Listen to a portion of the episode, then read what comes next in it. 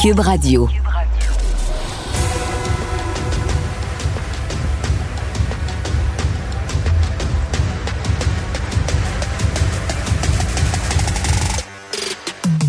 Rentable, fiable, innovant, innovant, innovant. Avec eux, ça risque de fluctuer. Mais soyez rassurés, vous serez en croissance sur le marché. Francis Gosselin. Philippe Richard Bertrand. Un duo qui prend pas ça pour du cash.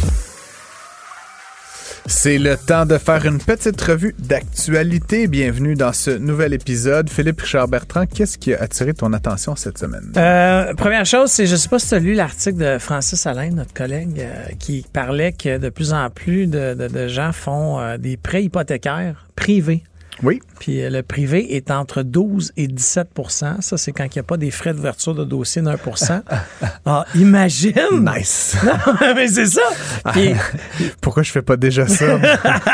non, mais toi qui es un futur mania de l'immobilier, euh, non, mais imagine emprunter à 12 à 15% Comme nos parents. Oui, je suis d'accord, mais la valeur des maisons n'était pas la même. Ça dépend combien t'empruntes. En fait, ça dépend pas. C'est ça, mais là, je suis allé voir, mais je suis allé voir ça, l'emprunt m- moyen, 380 000. Ouais, j'avoue que c'est beaucoup. C'est beaucoup d'argent. Puis après ça, j'ai demandé à un privé, OK, Ouais. juste dire, why, tu sais, pourquoi? Mais dit Philippe, c'est super simple. Ça veut pas dire que la personne n'a pas de l'équité sur sa maison. Ça veut pas dire qu'elle a pas son cash down. C'est que elle a peut-être deux années difficiles à cause de la COVID. Mhm. Son crédit est un peu magonné. Il y a un char un peu trop luxueux dans le mix, etc. Mais la personne, elle a quand même son 100 000 d'équité, mais elle refusait à la banque. OK, mais Phil, sur 340, toi, 400 000, c'est 60 000 piastres d'intérêt par année. là. Non, mais je, je suis d'accord, 5 mais, 000 mais les gens. par- Je sais, non, mais les gens font quand même ça. Puis là, euh, comme je te dis, je parlais à un prêteur privé, il dit Philippe, mon risque, il y a 100 000 d'équité dans la maison. Puis il dit, by the way, deux paiements d'hypothèque de manquer de suite, ils ont des clauses. ouais. Tu as le droit de mettre les gens dehors pour vendre la maison. ben, c'est ça. Mais tu sais, c'est. Ça a that's- pas de bon sens. En tout cas, honnêtement, limite, là, les gens qui prêtent de l'argent à ces taux-là, je veux dire, c'est quasiment usuraire. Ben, euh, encore une fois, entre, entre perdre ta maison, c'est un peu ce que Francis disait, là. Ah ouais. Euh, pas, pas toi, là, mais Alain, le journaliste, il disait il y a du monde qui était sur le bord de perdre leur maison. Ouais. Pire que ça, Mais y a ils vont des- la perdre anyway. Là. Phil, des- Si tu payes 5 000 par mois d'intérêt, je veux dire, les gens qui vont perdre leur que maison. ça, il y a des euh, gens qui sont en renouvellement puis qui passent plus au renouvellement. Là, c'est pire. Ouais, mais là, écoute, Phil, je suis pas, je suis désolé, mais 15% d'intérêt. Non, je, je suis ouais. d'accord. Non, non, moi, je trouve ça éhonté. Mais je fais juste te dire que il y a quelque chose qui va devoir être fait. Oui, bien, et surtout pour interdire cette Légiférer. Oui, oui, puis je veux dire, surtout si tu dis euh, quelqu'un, en cas, je reviens à ton exemple, peut-être que tu n'as pas les, toutes les données, mais je veux dire, quelqu'un qui a 100 000 d'équité sur sa maison, qui va emprunter 400 000 ou tout moins, là, euh, je comprends qu'il passe pas au crédit là, pour différentes raisons, mais je veux dire, ultimement, il y, a un taux auquel la- une banque va lui prêter. Là, tu comprends? Je veux dire, calculant le risque, je veux dire, il y a de l'équité pour la banque aussi. Là, tu comprends? Fait que pourquoi le prêteur privé serait tellement smart qu'il pourrait justifier 15 Non, mais ils le font. oui, je sais, mais comme je te dis, c'est, en tout cas, de mon point de vue, c'est un peu d'exploiter le monde qui ne savent pas compter. là. Fait que, suis d'accord. Euh, Post Canada, Ouais. nos amis Post de Post Canada, t'envoies-tu des lettres, toi, des fois, Philippe Richard Bertrand? Moi, Non. je paye encore mes fournisseurs par chèque. hein, tu, tu savais ça? Euh, donc, j'envoie régulièrement, Ah ouais. j'achète des timbres à- à- en paquet de 100. Pour sauver. Et- et, Ils sont moins chers euh, quand tu les achètes par paquet de faut- 5 où il n'y a pas de taxes. Ouais, ouais, il y a une bébelle de même, je te le dis. c'est la compagnie- qui paye, je récupère les taxes, mais peu importe, j'achète, juste parce que je veux pas en manquer. Donc, j'achète beaucoup, beaucoup de timbres, j'envoie beaucoup, beaucoup de colis. Et apparemment, grâce à ça, euh, Post Canada se fait la pièce. Euh, année sur année, ils font quelque chose de l'ordre de 900 à 1, 900 millions à 1 milliard de données, de, de revenus à partir de nos données. Et donc, euh, euh, ben oui, donc euh, en, en début d'année Oh dernière, j'ai droit, ça m'avait complètement échappé, puis c'est le genre de, de nouvelles que j'aurais dévoré, là, mais en début d'année dernière, le commissaire à la vie, à la protection à la vie privée au Canada avait donc un peu euh, épinglé Post Canada, genre what the hell? Personne n'a donné son consentement pour ça. Et donc, ce qu'on apprenait de ces derniers jours, c'est qu'il y a un cabinet montréalais qui a intenté un recours collectif de 2,5 milliards de dollars Ah! euh, la société d'État.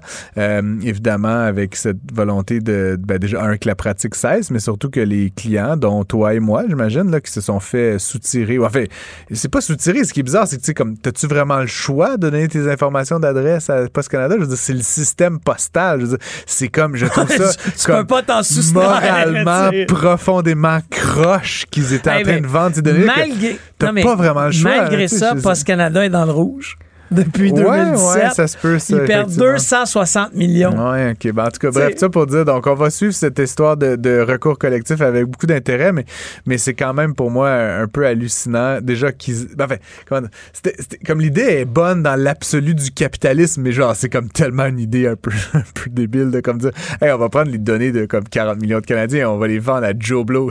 Genre, il me semble que Desjardins a été dans le gros trouble pour enfin avoir eu un employé qui avait fait ça. Post Canada, c'était comme institutionnalisé. Fait que quand il va- Je trouve ça un petit peu drôle comme nouvelle, Philippe Richard Bertrand. Je vais suivre ce dossier-là Ouais, avec ça le plus grand intérêt. Surtout qu'on a évidemment euh, une loi là, qui vient euh, d'être passée des, de- sur les données privées là, au Canada. Là. Je sais pas si tu as un peu Ouais, suivi, ouais, ouais. suivi ça. Euh, donc la, la loi 25. Là, Puis, tu sais, donc on est en plein là-dedans. Là. On est en train de passer une grosse loi très punitive. Ah, elle est très là, t'as genre punitive. le- Un, un bras du gouvernement qui fait genre la pire des, le pire des scénarios prévus On dans la vend des loi. données. Donc, je trouve ça un petit peu, un petit peu bizarre. Euh, autre chose euh, que j'ai vu moi dans les nouvelles, euh, c'est que euh, Amazon, ok, a donné le pouvoir à. Ouais. ses superviseurs de, de mettre à la porte les travailleurs.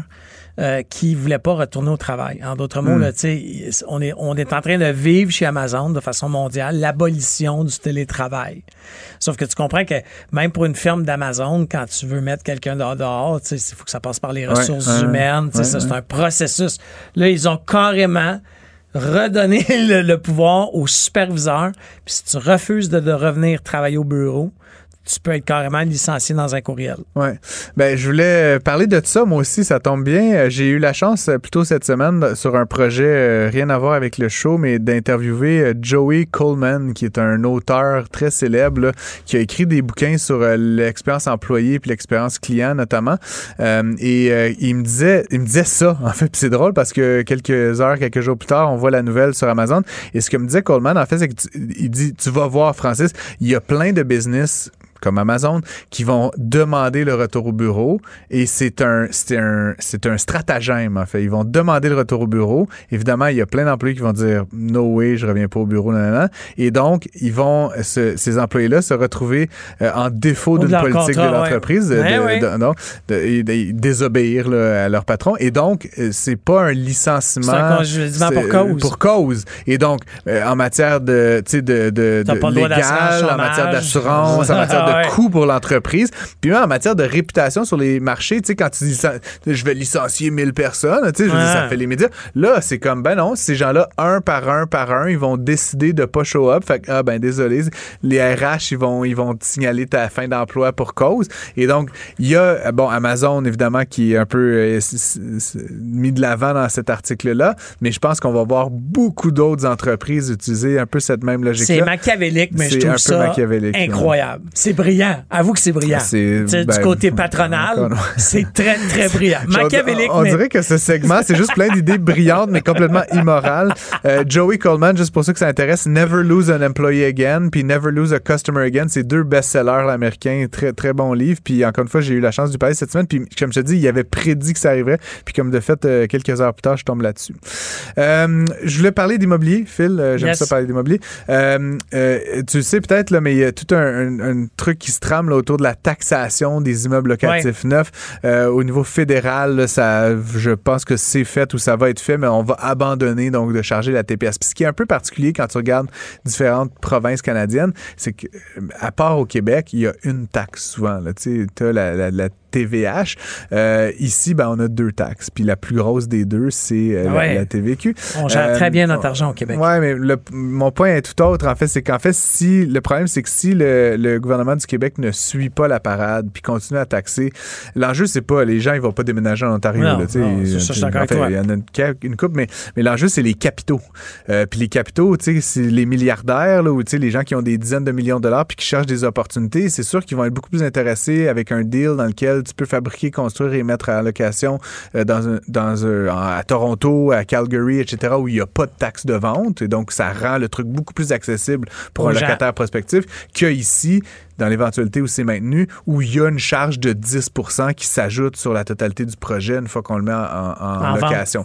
Et donc, encore une fois, euh, il y a euh, Isabelle Melançon, que t- on a accueilli euh, plutôt cet Ouais. été à l'émission, euh, qui est la présidente directrice générale de l'Institut de développement urbain, un regroupement là, de promoteurs et développeurs immo- immobiliers qui sonne un peu là, la sonnette d'alarme en disant, encore une fois, c'est vraiment la fuite des capitaux, là, la crainte qu'on qu'on a ici. Euh, et puis donc, tout ça, Phil, ben, c'est un peu dans la, le contexte d'une mise à jour économique qui va être faite par le ministre euh, de l'Économie du Québec, Éric Girard, le 7 novembre prochain, que je vais évidemment regarder avec le plus grand intérêt. Mais, mais on se demande si M. Girard pourrait pas avoir une ouverture de ce côté-là ou annoncer peut-être une certaine réflexion, parce que ça reste que la pénurie de logement, la question de la construction, des mises en chantier euh, au Québec et particulièrement à Montréal est, très grave. En tout cas, donc on, cherche des mesures. Puis l'abolition de la TVQ, ça serait, euh, ça serait une qu'on pourrait aborder. Par contre, évidemment, tu peux t'imaginer, Phil, à la quantité d'unités de logements qui se fabriquent au Québec chaque année, même juste dans le locatif, c'est beaucoup, beaucoup, beaucoup d'argent que Non, le ouais, mais gouvernement surtout qu'on n'arrête pas dire qu'il manque. C'est pas toi qui disais qu'il en manquait, je veux pas, de, Ouais, 100 000. 100 000, ça, ouais, ça, c'est c'est 100 000 possiblement. logements. Ouais. On veut, veut pas. Mais d'un autre côté, est-ce que c'est. Moi, j'ai parlé avec des développeurs immobiliers. J'ai quelques clients dans ce domaine-là. Euh, Puis, tu sais, l'inflation fait pas mal plus mal en ce moment. Puis les taux.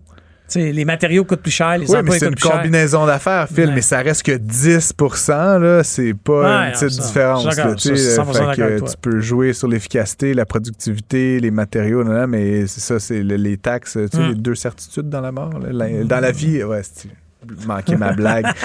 deux certitudes dans la vie, l'impôt et la mort. Donc, bref, Euh, une petite dernière pour la route, Phil? Ouais, bon, euh, de plus en plus de sociétés de transport, là, là, on va parler de la RTC, là, qui est la Société de transport de, de- de Québec, qui s'appelle le, réseau de transport de la capitale, a un déficit de 30 millions estimé pour 2024. Euh, by the way, la Société de transport de Montréal, C'était 78 ça, millions de mémoire. Exactement.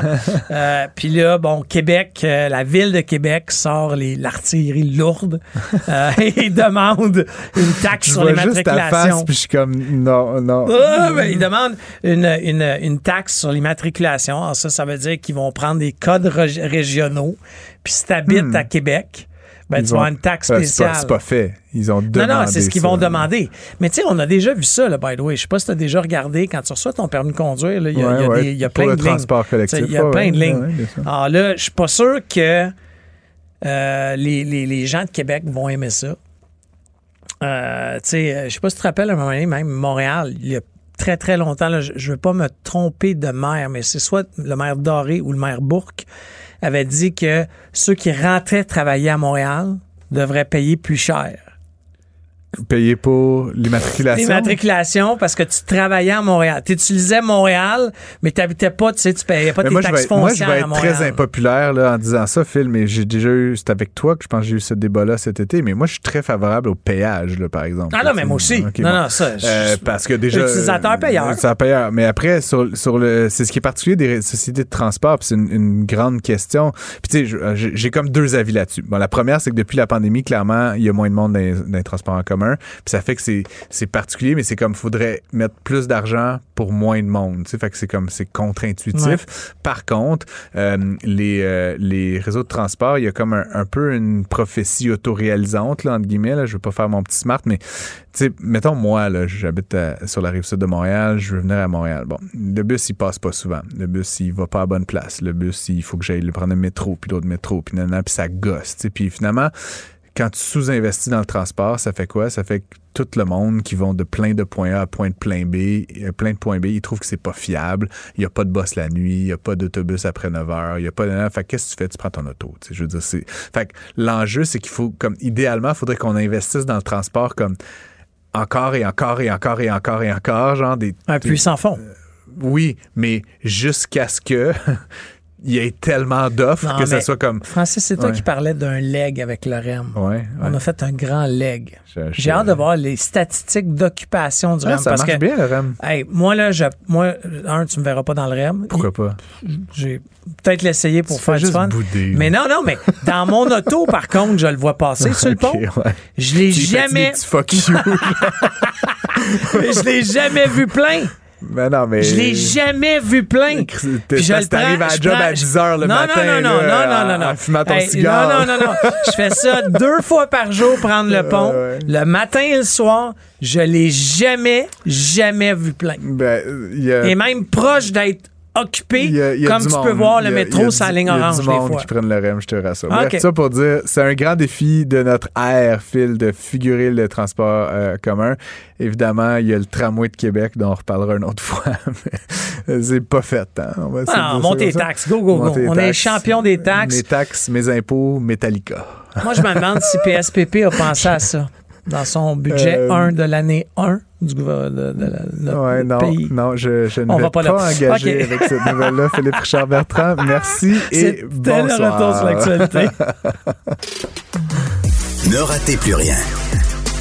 Cette émission est aussi disponible en balado sur l'application ou en ligne au cuberadio.ca.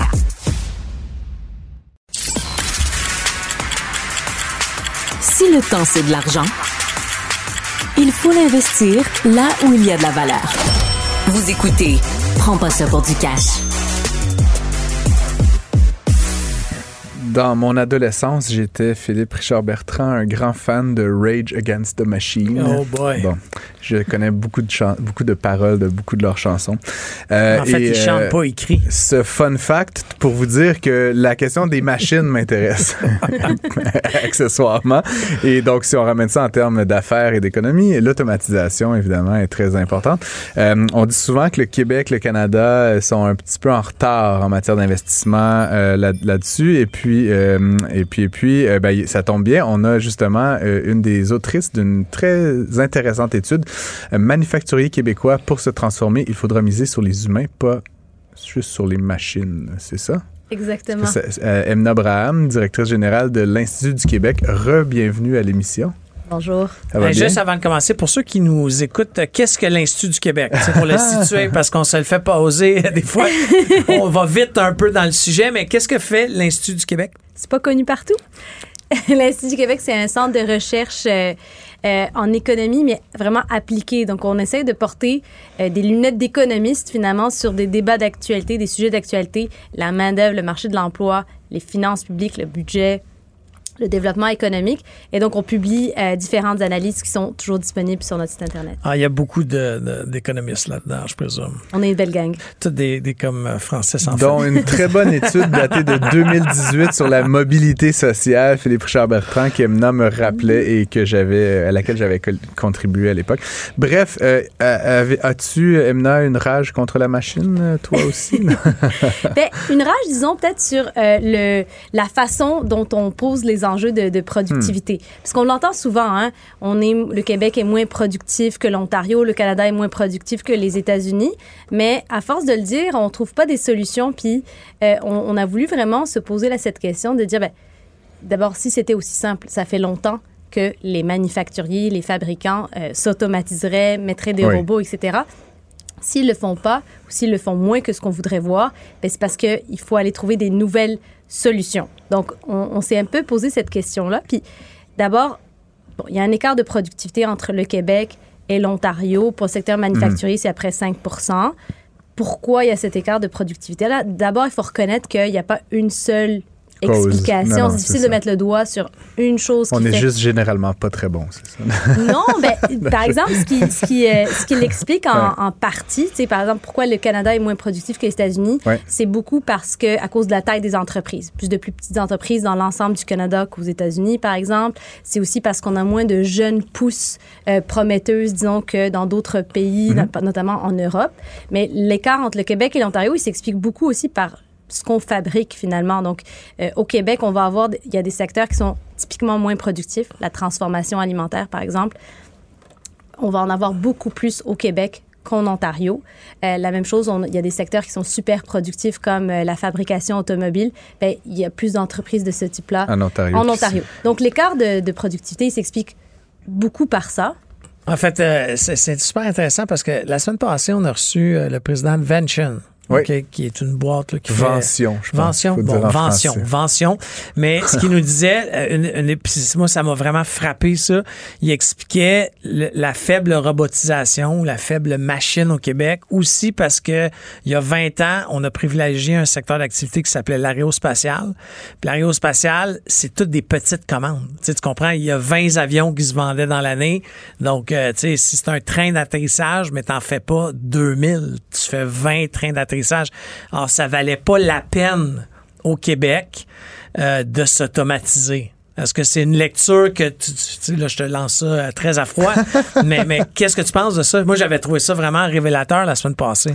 Ben, c'est une des choses que, par exemple, Véronique Proux de Manufacturier Exportateur du Québec, avec qui on a fait l'étude, Ouais. elle, elle nomme souvent, c'est euh, le fait qu'on va avoir ce qu'on appelle un, un high mix low volume au Québec. Ça veut dire que on va avoir plusieurs types d'entreprises très diversifiées qui font de faibles Ouais. volumes. Puis là, ça devient plus difficile euh, à automatiser, disons. dans- Ça devient moins euh, logique même, à la limite. euh, C'est-à-dire euh, l'objectif de la machine, c'est c'est de faire beaucoup de, de répétitions. Exactement. Ouais. Sauf que là, aujourd'hui, la productivité, c'est pas une fin en soi. Hmm. Le défi qu'on a actuellement, c'est celui beaucoup de la pénurie de main-d'œuvre. Donc, euh, on a besoin de s'automatiser, de robotiser certains processus parce que tout simplement, on n'arrive plus à trouver les personnes pour combler ces postes, pour faire certaines euh, de ces tâches-là. Donc, ça, ça, euh, donc, ça peut peut-être expliquer l'écart, mais vraiment, là, l'enjeu qu'on essaye de, de régler, c'est celui de la pénurie de main-d'œuvre. Mais par rapport à la productivité, l'aspect de secteur, là, de type d'entreprise qu'on a,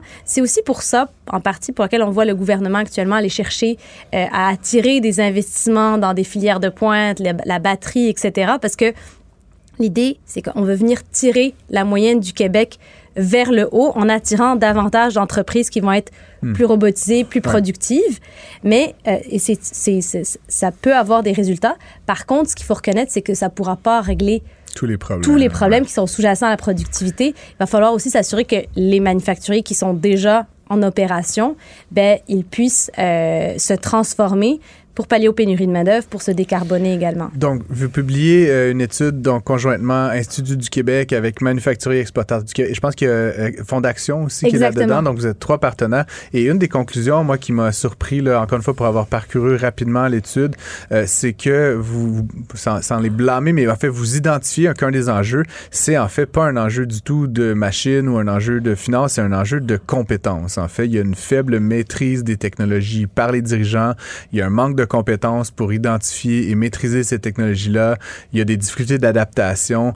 Euh, est-ce que est-ce que c'est une fatalité là? Je, dis- ça comme un peu une incantation, mais est-ce qu'il y a des est-ce qu'il y a des solutions à, tout ça? La, formation, la baguette magique, là, mais mais concrètement, Emna Abraham, qu'est-ce qu'on qu'est-ce qu'on peut faire au Québec pour pour justement changer le vent de côté? Ben, au contraire, c'est une opportunité de mettre le doigt sur ce défi-là que les entrepreneurs ont. Ça veut dire qu'il y a des leviers autant pour euh, les entreprises elles-mêmes que pour les politiques publiques, d'essayer de, de- d'avoir une certaine bougie d'allumage là, pour, aller, pour aller accélérer l'investissement. Qu'est-ce qu'on va faire? Ben, peut-être que le développement des compétences, c'est, c'est, un, c'est un levier qui est intéressant. Puis ce qu'il faut reconnaître, c'est que dans cette course à la productivité, on a toujours pensé aux incitatifs financiers. Donc, euh, on en a beaucoup des crédits Donner des d'impôt. subventions, des crédits d'impôt. Exactement. Euh, pour euh, finalement accélérer l'investissement. Mais ce, qu'on, ce que notre étude, elle révèle, c'est que même lorsqu'on en a les moyens, c'est souvent des barrières en lien avec les ressources humaines qui font qu'à la fin, on n'investit pas. Alors, des, un, un gestionnaire qui connaît peut-être pas les technologies qu'il peut intégrer dans son entreprise, des réticences à l'interne face à certains outils, certaines nouvelles technologies, la difficulté à adapter ben, le- le- le- les travailleurs actuels à des nouveaux outils. Donc, c'est souvent c'est, c'est des barrières finalement à l'investissement qui sont pas financiers, qui sont plus de l'ordre des compétences. Et ça, ça vient nous, nous faire dire que ben, la formation, oui, puis la formation des gestionnaires encore plus pourrait être euh, ce qui ce qui, nous permettrait d'accélérer de, d'accélérer ou de, de, faire bouger l'aiguille en termes d'investissement. Si seulement je connaissais une start-up qui faisait de la formation pour les gestionnaires d'entreprise. Je sais pas où on pourrait trouver ça. Euh, un autre truc qui m'a frappé, euh, plusieurs entreprises, vous dites, se font refuser de l'aide gouvernementale et c'est pas à défaut que les sommes soient disponibles, mais ils se font refuser, soit ils, je sais pas, ils remplissent pas les bons formulaires. Euh, comment est-ce que vous expliquez quand même, c'est quand même surprenant. Je veux dire, on, entend tellement ce discours que le gouvernement est là pour vous, les subventions, Et ce qu'on découvre dans le rapport, c'est qu'en fait, beaucoup d'entreprises qui seraient pourtant éligibles euh, n'obtiennent pas les fonds nécessaires de la part des gouvernements ou des, des différents paliers euh, pour, pour, soutenir cette transition-là. Qu'est-ce qui explique ça? Comment est-ce que c'est possible? Je veux dire, ça, quasiment ça me fâche là, de l'apprendre. Bien, pour ce qui est de, de, la formation, là, au Québec, ce qu'on a, on a de l'aide financière pour mm -hmm. une, une, entre, une, entreprise qui voudrait former euh, son personnel. Ça passe par Emploi Québec. Euh, un des défis qu'on a actuellement, c'est que euh, il n'y a pas de priorisation des entreprises. Donc, euh, par, pour l'instant, ce qu'on fait, c'est qu'on dit, ben, toutes les entreprises qui ont moins de 100 employés, c'est des PME, des petites entreprises, on va les aider, elles. Sauf que les entreprises de moins de 100 employés, il y en a énormément au Québec, mmh. puis c'est pas toutes qui vont nécessairement bénéficier autant euh, de la formation. Ce qu'on dit, c'est que peut-être qu'en termes de politique publique, on aurait avantage à davantage cibler ben, certains secteurs, certains types de formations, comme on disait aussi. Euh, les gestionnaires, c'est vraiment intéressant parce que euh, dans, la, dans le secteur de la fabrication en particulier, ce qu'on voit, c'est que c'est euh, un profil qui est on a énormément de gestionnaires dans la fabrication, en fait, que des gestionnaires de haut niveau euh... ou, des, ou de première ligne. Euh, c'est à peu près 6 de l'emploi du secteur manufacturier, c'est des gestionnaires. Donc, c'est des gens qui vont décider comment on organise la ligne de montage, c'est qui vont décider quelle machine on utilise, qui vont informer les gestionnaires plus haut sur plein de décisions. Et donc, les former, eux, ça a vraiment un effet de ruissellement parce que non seulement ils sont nombreux dans le secteur manufacturier, puis en plus, c'est eux qui vont décider des technologies, des machines qu'on va installer. Donc, c'est un des, un des exemples de priorisation qu'on pourrait avoir pour dire ben, est-ce qu'on a des politiques publiques, on a de l'aide financière pour les entreprises pour se former? Est-ce qu'on peut s'assurer que ça ait davantage d'impact puis qu'on mesure cet impact? Hmm. ben, Dans une entreprise dans laquelle je suis impliqué en termes de, de, de relève entrepreneuriale, là, où on fabrique. Euh, c'est la même que la semaine passée, ça? C'est, Non, c'est pas la même. on en a sept donc, euh, dans le portefeuille, mais euh, on a fait un projet, on a déposé un projet de 500 000 où on a besoin d'aide financière entreprises profitables, euh, des belles marges, etc. Puis on s'est carrément fait dire par le gouvernement, vous faites de l'argent, vous n'avez pas besoin de ça. Ben, je là, moi, je suis monté au barricade à dire, ben, on va arrêter de faire de l'argent si on automatise pas certains processus. Par contre, ils aident une pa un paquet d'entreprises moribondes. sais, on fait juste penser à Métro Média là, qui a obtenu, le journal Métro a obtenu 1,3 million avant de fermer. De robots là-dedans. Oui, quand même, mais ils ont obtenu 1,3 euh... million. Ah, je, suis content de voir qu'il y a des gens, que ce soit l'Institut du Québec, qui proposent des façons de prioriser les dossiers. Parce que pour certaines entreprises, c'est beau de te sortir du trouble ça, c'est une aide d'urgence. Mais il ne faut pas oublier celles qui vont bien, mais qui risquent d'aller mal s'ils hmm. n'automatisent pas. Euh, moi, ça nous fait un, un, passage intéressant, Phil, parce que dans l'étude, toujours, vous parlez justement de cette espèce de spirale, en fait, que les organisations qui n'ont pas les connaissances, qui investissent pas en automatisation, ont plus de difficultés à attirer du personnel qualifié, et donc ils font des moins bonnes marges, et donc ils ont moins d'argent pour investir dans le... Et donc, il y a un peu ce que Philippe décrivait, là, quelque part, que il y a une spirale, un, un, cercle vicieux, si on peut dire comme ça, euh, qui, qui guette là, certaines, certains secteurs entiers de l'économie québécoise, euh, Emna. Exactement. Ce que notre analyse elle révèle, c'est que les entreprises, les secteurs qui ont le moins investi dans les dernières années, c'est ceux qui ont le plus de difficultés à recruter aujourd'hui. Donc, qui ont, par exemple, le plus grand nombre de postes vacants. Donc, hmm. et, et, et, donc, ce que ça, ce qu'on voit, c'est que ils sont vraiment au prix aux prises avec euh, des enjeux. D'une part, ils ont du mal à recruter parce que ben, euh, les travailleurs québécois ont l'embarras du choix actuellement en termes d'emploi, puis ils sont de plus en plus scolarisés. Donc, pour les, les postes d'entrée, les postes qui sont plus faiblement euh, scolarisés, ben, c'est plus difficile de recruter. Puis en même temps, euh, étant donné qu'ils n'ont pas investi, ils ont du mal à euh, avoir les marges nécessaires, notamment parce qu'avec des coûts de main-d'œuvre qui vont être de plus en plus élevés, dégager des marges pour investir dans des nouvelles technologies, de la nouvelle machinerie. Et donc, c'est pour ça qu'on se dit, ben, essayons de penser euh, à l'extérieur de la boîte, puis qu'est-ce qui peut briser ce cercle vicieux-là. On pense à des entreprises qui sont qui ont opéré historiquement sur la base d'une main-d'œuvre qui était relativement abondante, qui était relativement peu qualifiée, peu qualifiée, bon marché, mais on n'est plus dans cette réalité-là. Donc eux, ils se trouvent au dépourvu. Comment est-ce qu'on peut les aider? Ben, c'est vraiment, c'est pour ça qu'on dit la formation peut, peut aider à, à briser ce cercle vicieux-là. Puis on, parlait de politique publique puis de l'aide financière gouvernementale. Euh, c'est une partie de la solution, mais euh, on est conscient que c'est pas la seule solution parce que ça ne suffira pas. Il y a vraiment un rôle important à jouer des entreprises elles-mêmes, puis notamment des grands donneurs d'ordre, les grandes entreprises qui achètent des PME. Elles, elles ont besoin que leurs fournisseurs aussi soient plus productifs, qui, continuent à opérer, pour elles qu'elles continuent à opérer. Donc, les grandes entreprises ont peut-être aussi euh, ce rôle à jouer là, de hmm. tirer vers le haut euh, leurs fournisseurs. Il faut faire attention aussi quand souvent on pense que c'est automatisé, c'est simple, on rentre des machines, mais euh, dans, quelques dossiers, euh, il y avait un problème de littératie, dans le sens que les gens ne savent pas écrire et lire.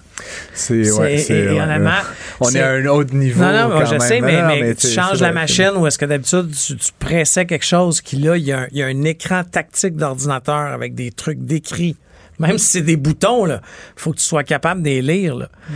Il y a beaucoup, beaucoup de ça, même au Québec. C'est essentiel. C'est essentiel. Puis ce qu'on voit, c'est que oui, tu as besoin d'identifier c'est quoi la technologie que tu implémentes puis de l'implémenter correctement. Ça, c'est une chose. Après, tu as besoin de t'assurer que aussi euh, la maintenance de ces machines, c'est plus la même chose de maintenir une, ancienne machine d'une nouvelle machine qui est connectée, qui, qui a besoin de, de, certaines compétences nouvelles là, pour maintenir ces nouvelles technologies-là. Euh, puis, tu as besoin aussi que les opérateurs qui opèrent ces machines-là, ben, ça puissent le faire. Puis ça, ça passe beaucoup par la littératie, être capable de lire les instructions, être capable d'opérer ces machines-là. Donc, finalement, le rapport s'intitule Former pour mieux performer. Le titre que j'ai donné tout à l'heure, c'était le communiqué de presse. c'est vraiment long. Euh, bref, c'est un rapport de l'Institut du Québec en collaboration avec Manufacturiers et Exportateurs du Québec et euh, Fonds d'Action. Donc, euh, très bonne étude qui vient de sortir la semaine dernière, finalement. et puis, qu'on incite évidemment nos, nos auditeurs à aller lire. C'est sur euh, le site de l'Institut du Québec. Là, je l'ai devant les yeux. Euh, ça se lit quand même bien. Là, comme je le dis, je l'ai parcouru là, une petite vingtaine de pages bien tassées, là, comme des économistes comme moi aiment ça. Emna Abraham, merci d'être revenu à l'émission. Puis euh, chaque fois que vous publiez quelque chose, là, on vous invite pour en parler. C'est toujours fascinant. Merci pour l'invitation. Merci.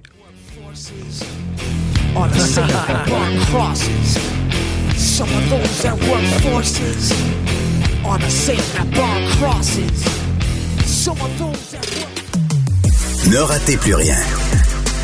Cette émission est aussi disponible en balado sur l'application ou en ligne au cuberadio.ca. Un flux sans interférence. Pour une écoute plus que rentable. Prends pas ça pour du cash. On a un parfait équilibre à cette émission entre l'économie et l'entrepreneuriat, Philippe Richard-Bertrand, je trouve. Et euh, pour donc ce segment entrepreneuriat, on a décidé d'inviter Déborah Charenfant, Déborah qui est directrice régionale Femmes entrepreneurs Québec et Atlantique à la Banque TD. Euh, ça fait un moment que je connais Déborah et je pense que c'est la première fois qu'on fait de la radio ensemble. Effectivement. Est-ce que tu es excitée? Très. Très excité. Surtout que je ne sais pas à quoi m'attendre. Bon, ben, on va, commencer avec des questions faciles. Qu'est-ce que ça mange en hiver, une directrice régionale, femme et entrepreneuriale oh, mon Dieu! Pas mal de choses, mais je te ben, dirais. L'hiver est métaphorique. Hein, oh, Pendant toutes les autres saisons, euh, incluant l'hiver, je te dirais pas mal de choses. Principalement, c'est du développement des affaires à l'interne et à l'externe. Euh, Philippe devrait savoir un petit peu là-dessus parce qu'on travaille beaucoup à l'externe. Entre autres, une de ah nos stratégies qui est d'outiller les euh, les, banquiers bancaires à l'intérieur de la banque. Euh, c'est avec une formation, une accréditation qu'on appelle pour les, mieux les sensibiliser un peu aux obstacles de l'entrepreneuriat féminin pour nous assurer que, comme euh, représentant de la banque, comme à l'intérieur de la banque. Ah Exactement, parce qu'on est quand même. je connais, je connais un peu le produit, comme c'est nous qui l'avons conçu. Tout à fait, exact. Ah oui, ok. je veux dire, c'est moi qui ai invité Déborah. je, je, c'est ça qui connaissais pas.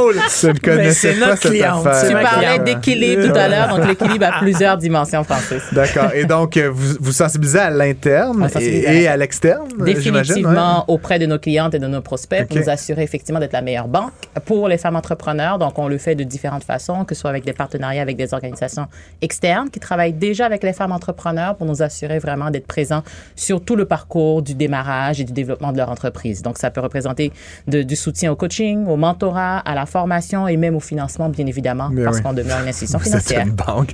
Euh, donc, et, donc, tu dis à toutes les étapes, mais là, euh, je, je, t'ai connu très impliqué dans la communauté des jeunes. Mm-hmm. Puis donc, qui dit jeune, dit communauté, dit beaucoup start-up, mm-hmm. évidemment. Euh, est-ce que ça fait partie de ton. Tu vas me dire oui, là, mais je veux dire, tu sais, entre, je sais pas, les business qui font 3 milliards, puis la business qui est, c'est un, PowerPoint, là, comment tu répartis ton temps, disons ça comme ça? C'est une très bonne question parce que, bien évidemment, à cette époque-là, quand tu m'as connu, je garde, j'allais dire un pied, j'ai plutôt envie de dire deux pieds dans cette communauté de start-up, que ce soit en tech, mais vraiment pré-démarrage parce que c'est très proche de moi. J'avais aussi lancé une petite entreprise, donc c'est une communauté, un réseau que je détiens encore. Mais c'est vrai que, que la banque, pour fonctionner, pour évoluer, a aussi ses entreprises niveau commercial, donc qui sont dans les chiffres que tu nommais tout à l'heure. Et la part des choses, et heureusement, je ne suis pas seule dans mon rôle. Donc, hmm. ça aussi, ça fait en sorte que je puisse partager mon temps entre ce qu'on appelle les petites entreprises et les entreprises beaucoup plus au stade commercial. On est six à travers le pays. Donc, c'est vraiment comme ça qu'on est en mesure d'aller couvrir toutes les étapes, comme je disais, du parcours, mais aussi tous les... Niveau d'entreprise, qu'elle soit au stade commercial ou au stade. Euh, je me rappelais que tu avais créé une entreprise, Atelier Coloré, c'est ça? C'était des vêtements, essentiellement. Puis là, donc maintenant, tu as vendu ton âme et tu es devenue une banquière, c'est ça? Oh, je sais pas si j'ai vendu mon âme, j'ai rejoint l'autre côté de la médaille, on va dire ça comme ça. The dark side. oh, bright side. The bright side, excellent. le côté, en fait, moi, nous, quand on avait été contacté à l'époque, là, je parle de mon entreprise, euh, pour partir ce programme-là, on avait trouvé ça vraiment intéressant parce mm-hmm. que c'est une première là, au Canada qu'une banque décide de faire une accréditation pour ses banquiers. Interne. Interne, parce que les banquiers, euh, faut pas se cacher, les femmes ont des challenges hmm. en affaires et en ont, puis je suis pas gêné de le dire, puis je trouve pas ça normal, mais ont plus de challenges qu'un homme va avoir. Tout à fait, ça fait partie des les banquiers de comprendre cette réalité-là.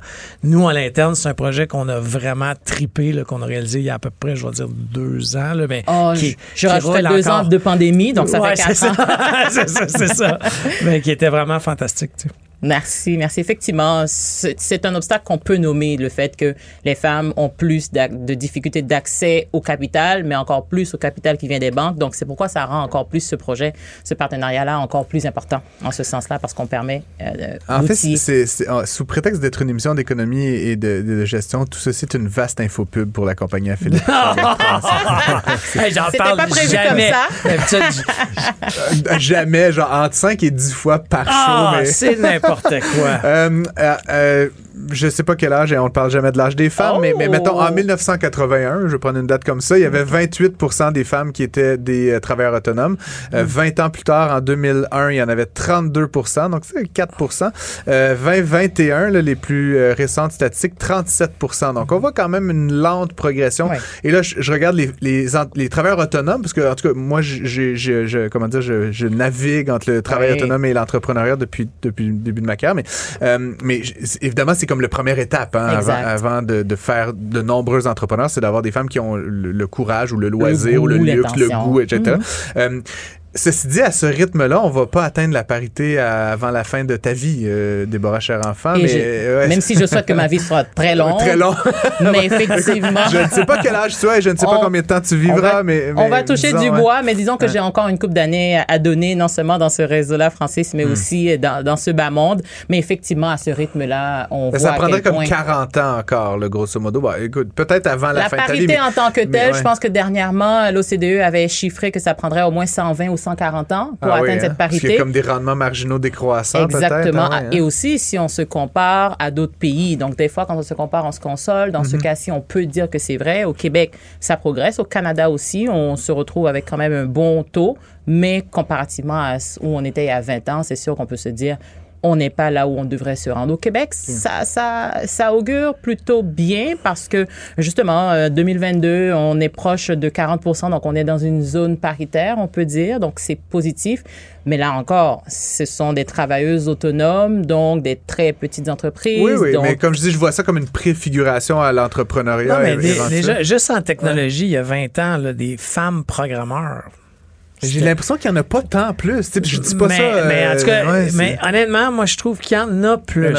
comme moi, j'en ai trois bureaux. Puis, tu sais, c'est, un, ça amène une saveur, une couleur à un département qui est extraordinaire. À, ton bureau de ta compagnie, t'en as? non, mais je pense que c'est quelque chose qu'il n'y avait pas il y a 20 ans. Mais tu sais, sur une équipe, aujourd'hui, ça représente 30% de notre équipe. Exact. Ce qui est déjà pas pire. Ah, qui, sont un peu les statistiques euh, globales, j'ai envie de dire, de entre 20 et 30 surtout dans ce métier-là. Mais il y a quand même tellement d'initiatives qui ont été faites dans ce sens-là, dans le monde d'estime, pour encourager les femmes à aller vers ces métiers-là, ces carrières-là, mais aussi au niveau des études.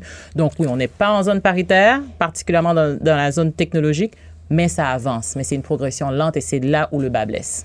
Hmm. Euh, on a accueilli récemment deux experts sur la question du repreneuriat. Euh, hmm. dont on a fait quasiment toute une émission là-dessus. Euh, j'ai aussi, moi, c'est très personnel, mais j'ai eu la chance de m'entretenir avec euh, Sophie Boyer, qui est la PDG de Hotvic. Je sais pas si tu connais, c'est des beaux manteaux, d'hiver. Ouais, vraiment beaux manteaux. Et j'ai appris de par le fait que ma blonde avait un Hotvic, ce que je ne portais pas attention à ça. Elle me l'a bien fait savoir. bref, de manière générale, le repreneuriat reprend, enfin, reprend, le repreneuriat prend vraiment euh, une importance plus, plus grande dans l'économie mhm. québécoise. Euh, c'est quoi les particularités de ça côté féminin? Est-ce qu'il est y en a? Il y en a, je te dirais même de deux côtés. Il y en a parce que c'est une façon, en fait, d'encourager plus de femmes à partir en affaires. Parce que souvent, même si elles ont l'intention, elles passent très peu souvent à l'action. Moins que les hommes. Moins que les hommes, exactement, pour toutes sortes de mhm. raisons. Aujourd'hui, on pourrait citer l'inflation et les mauvaises conditions, euh, mettons, économiques. Mais de façon générale, le reprenariat, c'est une piste de solution pour encourager plus de femmes à, justement, faire un transfert d'entreprise, une entreprise qui fonctionne, qui a une base de clientèle et qui est probablement en phase croissance. Ça, c'est la première chose. Et l'autre chose aussi, quand on regarde des caractéristiques dites féminines, quand on regarde l'entrepreneuriat, le manque d'estime de soi, le manque de confiance, le manque de réseau, le fait de pouvoir acheter une entreprise qui existe déjà et qui a une base solide, une fondation, ça rassure plusieurs femmes de se dire, bon, mais au moins, je vais pouvoir compter sur non seulement une équipe, mais aussi une, communauté, un réseau, mais aussi une base de clientèle. Donc, je n'ai pas à partir de zéro. Donc, des deux côtés de la médaille, très rapidement, ce sont des aspects positifs qui font, qui rendent le reprenariat assez attrayant pour les femmes. Hmm. Et donc, est-ce qu'on, est-ce qu'on, est-ce, qu'il y a des mesures euh, financières? Euh, Vous êtes euh, dans une dans banque? une banque.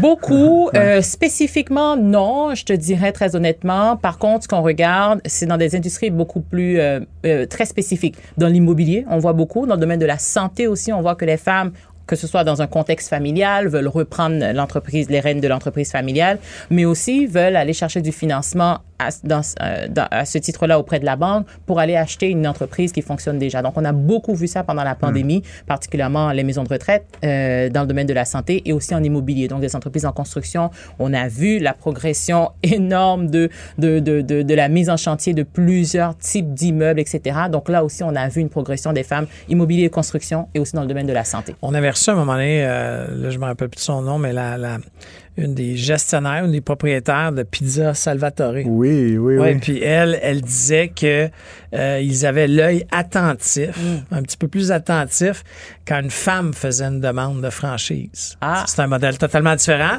mais ils avaient, ils avaient, ils regardaient, ouais, ils regardaient. Non, mais ben, pas, pas de, façon. vraiment, eux, ça les intéressait beaucoup parce que euh, les, ce qu'elle semblait dire, c'est que les femmes étaient attirées justement, comme tu viens de dire, par mm-hmm. le fait que ça existe. Ça existe. Il y a un plan de match, mm-hmm. euh, donc euh, c'est peut-être euh, moins. Rassure. C'est exactement. Ouais, ça. Puis on avait reçu aussi, en fait, c'est bizarre, hein, tu vois, on a reçu un autre, Audrey Bernard, elle, je me rappelle de son nom, mais qui est rendu à 5 ou 6 McDonald's avec. Ouais. Qu'elle a, qu a pris comme franchise. Oui, mais elle a racheté, je pense, deux à son père, mais les trois autres, c'est d'elle-même. Mm -hmm. Audrey Bernard qui a aujourd'hui, je pense, 4 ou 400 employés répartis sur 5 McDonald's. Mm. Ça commence à être intéressant, mais encore une fois, elle, elle nous disait dans son mhm. entrevue, c'est l'aspect carré. Il y a un playbook. Je savais dans quoi je m'embarquais. Puis après ça, j'ai juste. C'est ça? C'est ça qui Tout est déjà tracé. Donc là. Mais tu penses-tu que c'est un, un, un, genre de prérequis? Ben, pas prérequis, mais est-ce que c'est ce que les femmes recherchent, sans généraliser, là? Euh, sans généraliser, je ne vais pas généraliser euh, parce que effectivement, c'est pas quelque chose que les femmes recherchent de façon euh, de façon systématique.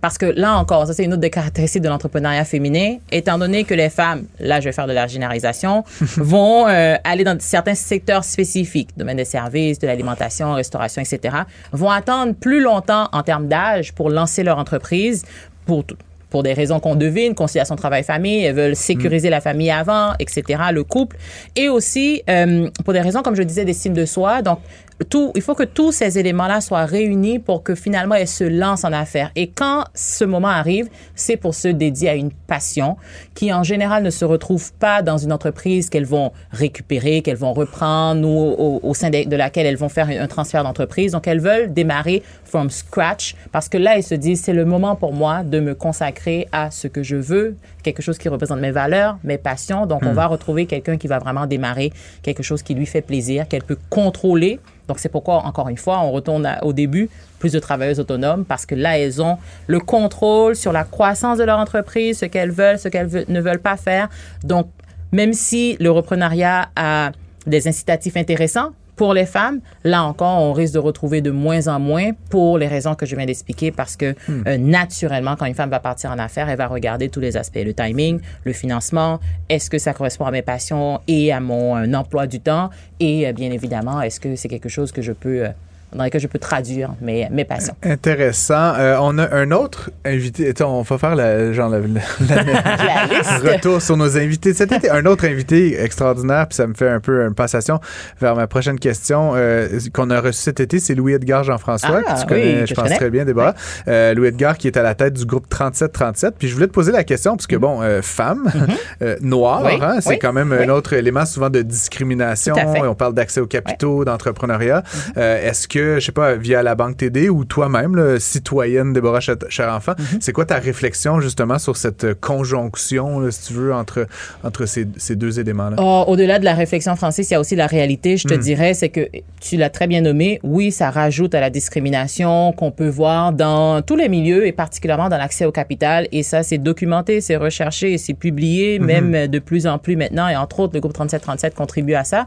C'est que quand on est une personne racisée, quand on est une femme racisée, on est encore plus loin de ce réseau de soutien naturel de l'entrepreneuriat féminin. Donc, euh, par exemple, l'accès au capital, on le disait de façon générale, c'est plus difficile pour les femmes. Les femmes vont demander moins d'argent aussi. Ça, c'est un autre problème qu'on pourrait peut-être élaborer. Mais pour les femmes racisées, c'est encore plus difficile hmm. parce qu'elles ne maîtrisent pas les codes. Soit elles sont nées ailleurs. Moi, dans mon cas, moi, je suis née en Haïti. Ah Ça fait 18 ans que je suis ici. Et euh, donc, il y a, y a se développer, comprendre les codes euh, hmm. ici, comprendre un peu le réseau des banques, comment ça fonctionne ici des banques de la façon occidentale, parce que c'est pas la même façon partout. Et quand on parle de femmes racisées, il faut aussi parler euh, des fois, il faut rajouter aussi les femmes autochtones, donc qui ont aussi des fois d'autres systèmes euh, financiers auxquels elles sont habituées au sein de leur propre communauté. Donc là encore, ça rajoute un peu au, aux, aux obstacles et c'est une réalité euh, vraiment très, très, très concrète qu'on, qui est mesurée. Et tout ça à la TD, là, sans vouloir faire l'infopub de la télé cette ah! fois-ci, mais j'imagine que vous le prenez en compte. Puis je veux dire, je, je, peux pas m'empêcher de te demander la question, euh, euh Déborah, mais, tu sais, pour moi, l'archétype du, du, banquier, c'est mm-hmm. un homme blanc de 60, en fait 56 ans, là, mais euh, est-ce que c'est ça à la TD ou vous avez aussi, tu sais, à l'interne, fait des efforts de dotation, de, de, de diversité, justement? Ah, oui. parmi vos rangs pour euh, s'assurer de refléter cette diversité des cibles de financement puis d'encouragement. 100% puis a plusieurs niveaux à ta question. Je vais essayer de répondre à tout, euh, à tous ces niveaux si je me rappelle bien, mais par rapport à oui, c'est ça. Par rapport à la représentation dans les équipes, c'est sûr que oui, la TD, ça fait plusieurs années, euh, même concrètement, ça fait près de 20 ans que la première stratégie en matière de diversité de la TD a vu le jour. Donc c'est quand même une des banques pionnières en la matière, mm-hmm. diversité et inclusion, pas seulement au sein de la communauté qu'elle dessert, mais aussi au sein de ses rangs. Donc oui, en termes de représentation, c'est super important. Par rapport même au visage des banquiers banquières, c'est pourquoi justement on parlait de l'accréditation sur laquelle on a travaillé pour nous assurer d'avoir des femmes, plus de femmes banquières, des hommes banquiers aussi, parce que c'est à deux mmh, euh, qu'on va réussir à, faire bouger l'aiguille, d'une part, mais aussi la Banque TD où il y a ce segment dont je suis responsable pour le Québec, mais aussi euh, depuis trois ans maintenant euh, un segment dédié aux communautés noires, dont l'intersectionnalité aussi est importante. Donc femmes, euh, communauté noire, euh, depuis bien avant ces deux nouveaux segments, il y a eu le, le, segment au sein de la TD LGBTQ2+. Donc ça aussi, ces, éléments-là, on est en mesure d'aller les chercher pour faire euh, valoir un peu les différentes facettes d'identité des clientes euh, et clients qu'on accompagne. Comme ça, on peut vraiment amener toute la banque auprès de En fait, et by the way, la TD a été la première banque aussi à faire un programme pour la communauté LGBT. Oui. je suis plus capable. Il y a, ah. tellement de... E LGBTQ2+. merci. merci, mais ça a été la première banque canadienne et ça avait été reçu euh, très positivement. Très positivement, mais au début, au, début, comme dans tout, c'était pas évident, mais pas effectivement, évident, mais effectivement, c'était très, une très belle marque d'avancement sociétal. Ah ben merci Philippe. Effectivement, je transmettrai les félicitations non seulement à ma collègue Martinois qui est responsable pour le Québec et l'Atlantique, et effectivement la, la, TD non seulement a été la première, est encore la seule banque qui a une équipe dédiée à cette communauté-là. Donc, c'est quand même important de le rappeler. Donc, euh, Déborah, combien, combien d'échelons il reste avant de remplacer Barat Masrani, dis-moi, euh, à la tête de la TD? Oh mon Dieu, on parle d'échelons en termes d'années? Ou d'échelons? je peux te revenir avec la question, je vais dormir là-dessus. Peut-être mieux que tu n'y répondes pas. Déborah, Déborah, Cher-Enfant, directrice régionale, femme, et, femme entrepreneur, pardon, Québec et Atlantique à la Banque TD. Merci beaucoup d'avoir été avec Merci à vous deux. Merci Francis. Merci, Philippe. ne ratez plus rien. Tout ce que vous venez d'entendre est disponible sur l'application Cube ou le site cuberadio.ca. Un taux d'intérêt très élevé qui défie toute la concurrence du marché. Avec Francis Gosselin et Philippe Richard Bertrand. Prends pas ça pour du cash. Prends pas ça pour du cash, Phil, mais les gens, ils dépensent de l'argent pour l'Halloween. Il en dépenses-tu vraiment? Quand même, je, suis surpris. Puis c'est toujours drôle de comme on peut dire le ménage moyen. Le ménage moyen, c'est quelque chose comme entre 50 et 75 dollars par année au Québec. Oh! Et ce qui me frappe encore plus, économiste un jour, économiste toujours, c'est que tu fais le consolidé de tout ça. C'est 264 millions de dollars au Québec qui ont été dépensés euh, l'an dernier. Euh, ça, c'était l'an dernier. C'est beaucoup de bonbons. Puis c'était, c'était pas beaucoup parce qu'avant la pandémie, c'était comme un demi-milliard de dollars qui wow. étaient dépensés.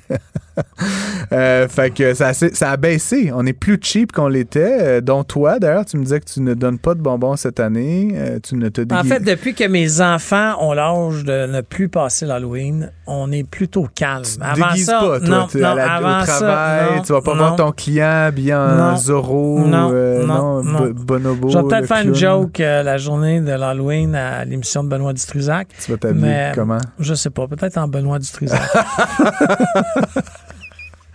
Je sais pas de quoi ça a supposé avoir l'air un Benoît Dutrisac standard, mais ça pour dire, euh, plus encore, aux États-Unis, c'est un marché de 13, 13 milliards de dollars. Donc, c'est très intéressant. Puis, si tu euh, décortiques, tu décortiques un petit peu ça, Phil, c'est intéressant. 96% euh, des gens qui dépensent, là, ou en fait du montant dépensé, mm. excuse-moi, c'est des bonbons, évidemment. Non, c'est pas vrai. 96% des gens qui dépensent, dépensent en bonbons. Fait que ça, c'est comme tout le monde qui dépense un peu d'argent achète minimalement des bonbons. Après ça, 77% achètent des décorations. Ça, c'est la citrouille. La citrouille, la, hein? la, grenouille, je sais pas quoi. 69% euh, achètent des costumes. Donc, euh, le costume Benoît Dutrisac là, chez euh, Fiesta, Fiesta Town. Et 35 achètent des cartes de souhait.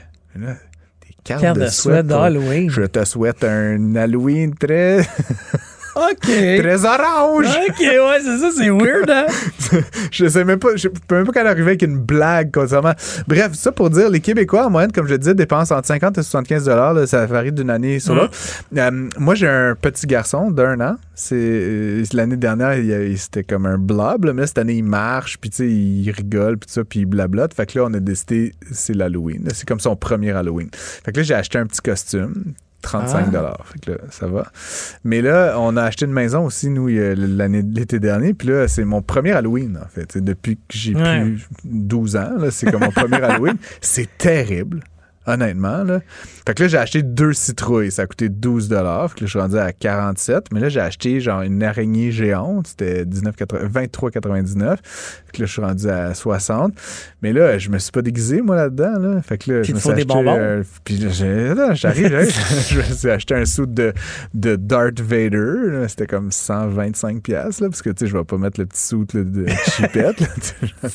le suit du Walmart en papier. Gosselin, là, je vais comme euh, live up to my reputation. Fait que là, un saut de, de, de Darth Vader.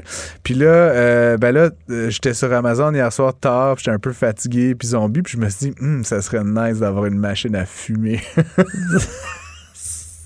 puis là, je suis rentré comme dans une espèce de, de trou de pirate. Là. Puis là, euh, j'ai acheté, ben, j'ai regardé les machines à fumer différentes. Ça veut dire qu'il y avait comme un indicateur du fumé par pouces cubes, là, une affaire de même.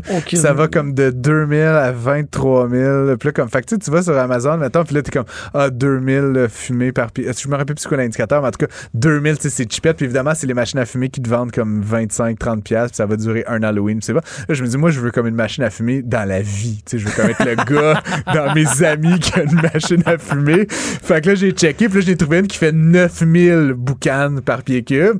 Puis là, tu peux t'imaginer que c'est comme top of the line. Tu sais, il y a comme la mienne, puis genre celle de Madonna, là, tu sais, comme j'ai pas loin après. Bref, ça m'a coûté 175 dollars ma machine à fumer. Fait que là, je suis rendu à comme pas loin de 300 dollars. Puis là, faut encore que j'achète des bonbons. Là, Puis là, fait que je me pose une question. OK, on finit là-dessus, Phil. Combien d'enfants vont venir à ma porte? Ben, en fait, je pensais, euh, j'ai essayé d'avoir ton adresse pour la ben, donner en ondes. pas en ondes, merci. Mais, mais mettons que j'habite dans un quartier résidentiel d'une banlieue cossue de, de, Montréal. Euh, à, chez les riches, chez les riches. Une rue relativement passante où il y a des unifamiliales, OK? Une après l'autre, après l'autre, après l'autre. Puis je te dirais que sur ma rue, il y a au moins 50% des maisons qui sont décorées, là. Tu sais, fait que tu sais que t'as un ah, jackpot. J'habitais quand j'étais jeune dans ton coin. Ben, quelqu'un faisait au moins valoir, 100, là, le 100 enfants que tu vas savoir. 100? Ouais, tu vas savoir 100. Je, je trouve que t'es conservateur, honnêtement. Je pense que ça va être plus que ça.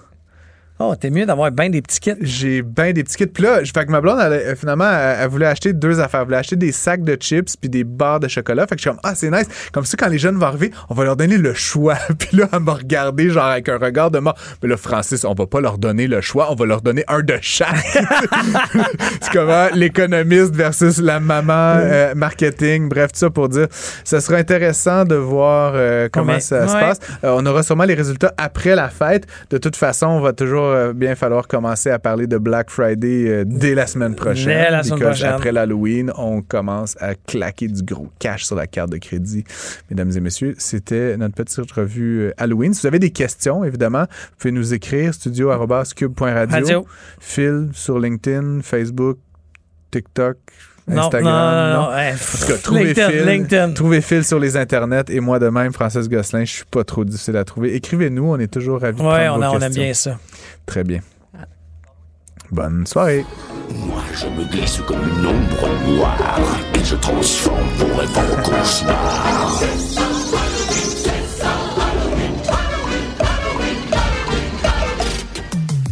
Ne ratez plus rien.